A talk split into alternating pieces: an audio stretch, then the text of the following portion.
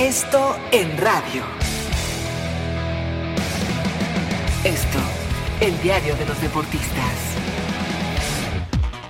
Amigos de ABC Radio, los saluda Salvador Aguilera, director del periódico Esto. La selección mexicana ya no tiene lugar para divas. Gerardo Martino debería cerrarle las puertas a todos los que se ponen sus moños para ir al tricolor. Total, lo que hace falta es ver jugadores comprometidos que muestren amor y orgullo por la camiseta nacional, como sucedió anoche en la victoria contra Venezuela 3-1. A pesar de tantas ausencias, los los jugadores le respondieron al Tata que lleva tres triunfos seguidos y diez goles en esos tres compromisos, aunque el principal reto está por venir y con lo que tiene deberá ganar la Copa Oro. El Piojo Alvarado, Rodolfo Pizarro y Andrés Guardado marcaron los goles en Atlanta contra Venezuela y el domingo enfrentarán a Ecuador en Dallas ya con un panorama más claro porque ante tantas bajas se generaron muchas dudas, pero tal parece que Martino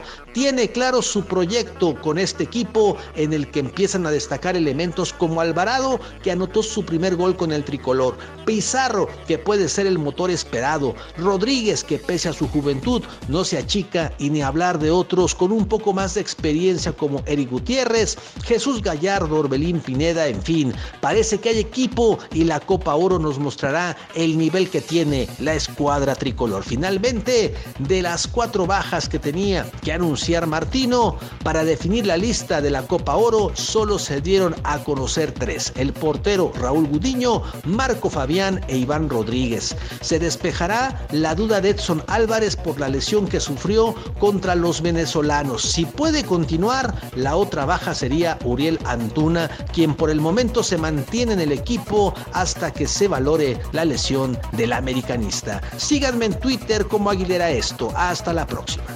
Esto en radio.